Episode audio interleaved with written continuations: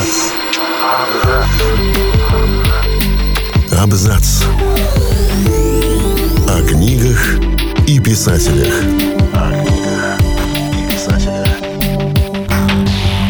Виктор Олегович Пелевин – один из самых популярных русских писателей современности, автор культовых романов, лауреат огромного количества литературных премий. Он обрел славу еще в 1990-е годы. Своеобразное чувство юмора писателя и его взгляд на жизнь дарят в каждом романе необыкновенную вселенную, которая отражает привычный мир. Пелевин до сих пор владеет умами читателей, поддерживая марку властителя для нуждающихся в некоем наставнике.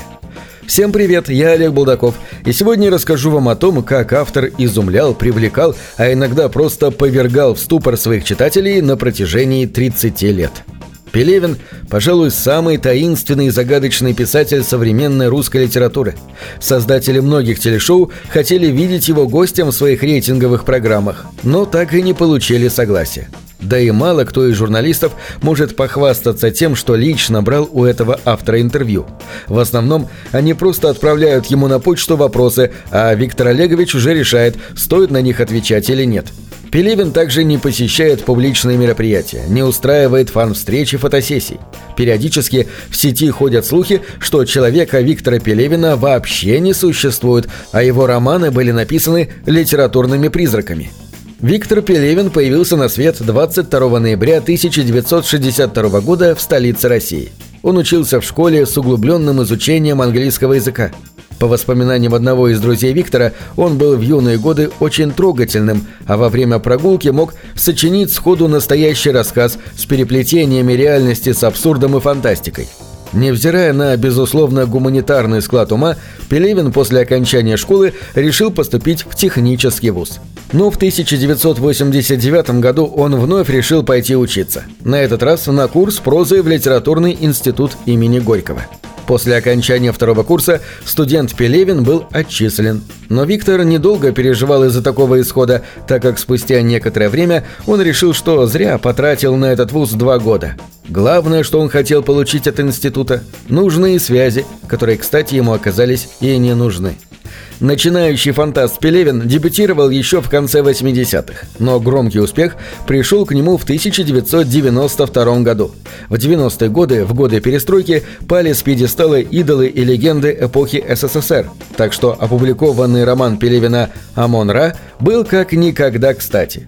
Этот роман стал наирадикальнейшей попыткой пересмотреть советскую мифологию, где автор высказал свое мнение – нет веры даже в нашу космонавтику и мощь баллистических ракет. Так и сюжет романа основан на подготовке советских космонавтов к полету на Луну. Главный герой как раз и должен отправиться на смертельную миссию в один конец на борту легендарного лунохода, но до Луны он так и не долетает. Здесь автор раскрывает тайну отечественной космонавтики, но понимать его фирменный постмодернистский прием достаточно трудно. То ли он высмеивает веру советских людей в космос, то ли тех, кто быстро забывает и отказывается от всего советского. Книга произвела настоящий фурор, ведь раньше такого у нас никто не писал. В середине 90-х Пелевин выпустил роман «Чапаев и пустота», где автор идеально описал ту неразбериху, происходившую в умах большинства россиян, а именно смесь белогвардейщины и советских мифов, буддизма, голливудских боевиков и прочего. Написан роман в привычной манере постмодернизма. Все хорошие и все плохие. Истории о белогвардейском генерале и Чапаеве, оказавшимися союзниками, зачитывались буквально все. Автор поймал нерв того времени – Роман стал одним из немногих произведений, сохранивших образ малиновых пиджаков, золотых цепей, агрессивного общения, криминального ведения бизнеса. Конец 90-х также был тяжелым периодом становления России. Частые смены премьер-министров, новый президент, развитие рекламы, свободная экономика, быстрые кредиты и так далее. Все это было в новинку для населения, поэтому было необходимо, чтобы кто-то объяснил им происходящее и как с этим дальше жить. Писатели-консерваторы игнорировали современность и рассказывали по старой проверенной схеме. И тут в 1999 году выходит самый известный роман Пелевина «Generation P», повествующий о поколении россиян, формирующихся и взрослеющих в 90-е, во времена реформ в политической и экономической сферах. В этом романе российская реальность объясняется вмешательством различных иноземных божеств, что, к слову, стало фирменным стилем текстов этого автора.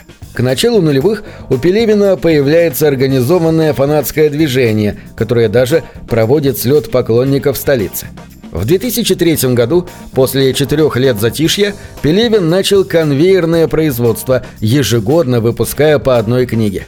В 2000-е он стал настоящим летописцем эпохи и актуальным философом, который дает одновременно простые и сложные объяснения – Каждый год новый роман напоминал людям, что с ними случилось за это время, и давал понять, почему именно это случилось. Летом 2006 года вышла книга Сергея Минаева «Духлес», и уже осенью того же года Пелевин отвечает романом «Empire V», который можно назвать некой пародией на текст Минаева – это было удивительно для Виктора Олеговича, так как он был просветителем, рассказывающим читателям о мировых проблемах, решениях, спорах и трендах. Самое интересное в этой ситуации, что Минаев-то сам подражал Пелевину. Так что у Пелевина получилась пародия на самого себя. В какой-то момент Виктор стал затворником. Он не появлялся на публике, мало давал интервью и не раскрывал место своего нахождения. Был в 2011 году случай, когда он был претендентом на престижную премию Best, в которой победителю вручались 100 тысяч долларов. Приз могли вручить только лично в руки победителю, но Пелевина в зале никто не видел. Вручение все равно не произошло, победил тогда Захар Прилепин. К слову, из-за такой скрытности журналисты буквально набрасываются на всех подобных премиях и мероприятиях на мужчин в черных очках, похожих на Виктора Олеговича, в ожидании заветного фото и интервью. Десять лет назад в России наблюдалась волна протестных митингов. И все ждали объяснений от мудреца Пелевина, но он молчал. Лишь спустя год он взволновал читателей романом «Бэтмен Аполло», где смело высмеял оппозиционеров. Но, зная парадокс его постмодернистского стиля, трудно понять, кого он точно высмеивает – саму оппозицию или все же критикующих оппозицию. Все было хорошо, но вскоре появилась проблема. Раньше именно в романах Пелевина люди узнавали о мировых философских и технологических трендах, а теперь автор просто ворчит о них с запозданием. Он перестает быть пророком и просветителем. Многие его темы устарели, да и обо всех событиях сейчас легко можно узнать в интернете буквально с одного клика мышки. Однако феномен этого писателя заключается в том, что он, являясь сразу и писателем, и рекламщиком, сумел ухватить переход ментальности советских граждан к зарождающемуся капитализму в конце 80-х годов. Его книги насыщены философскими умозаключениями и сложны для восприятия многих читателей, но до сих пор пользуются бешеной популярностью. Секрет такого успеха прост – хорошая реклама, успешный маркетинг и желание казаться умным. Есть такой негласный показатель – читает Пелевина, значит умный. В любом случае, Пелевина печатают уже около 30 лет, и его таинственность и философия все так же привлекает и завораживает читателей. К слову, одну из его последних книг запустили в продажу, не объявив ни названия, ни анонса, что бесспорно еще больше подогрело интерес публики. На этом все. Читайте хорошие книги.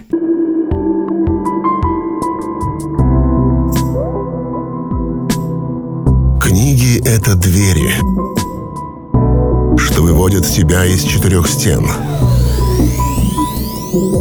С ними ты проживаешь другие жизни, а свою умножаешь в тысячу раз. Тысячу раз.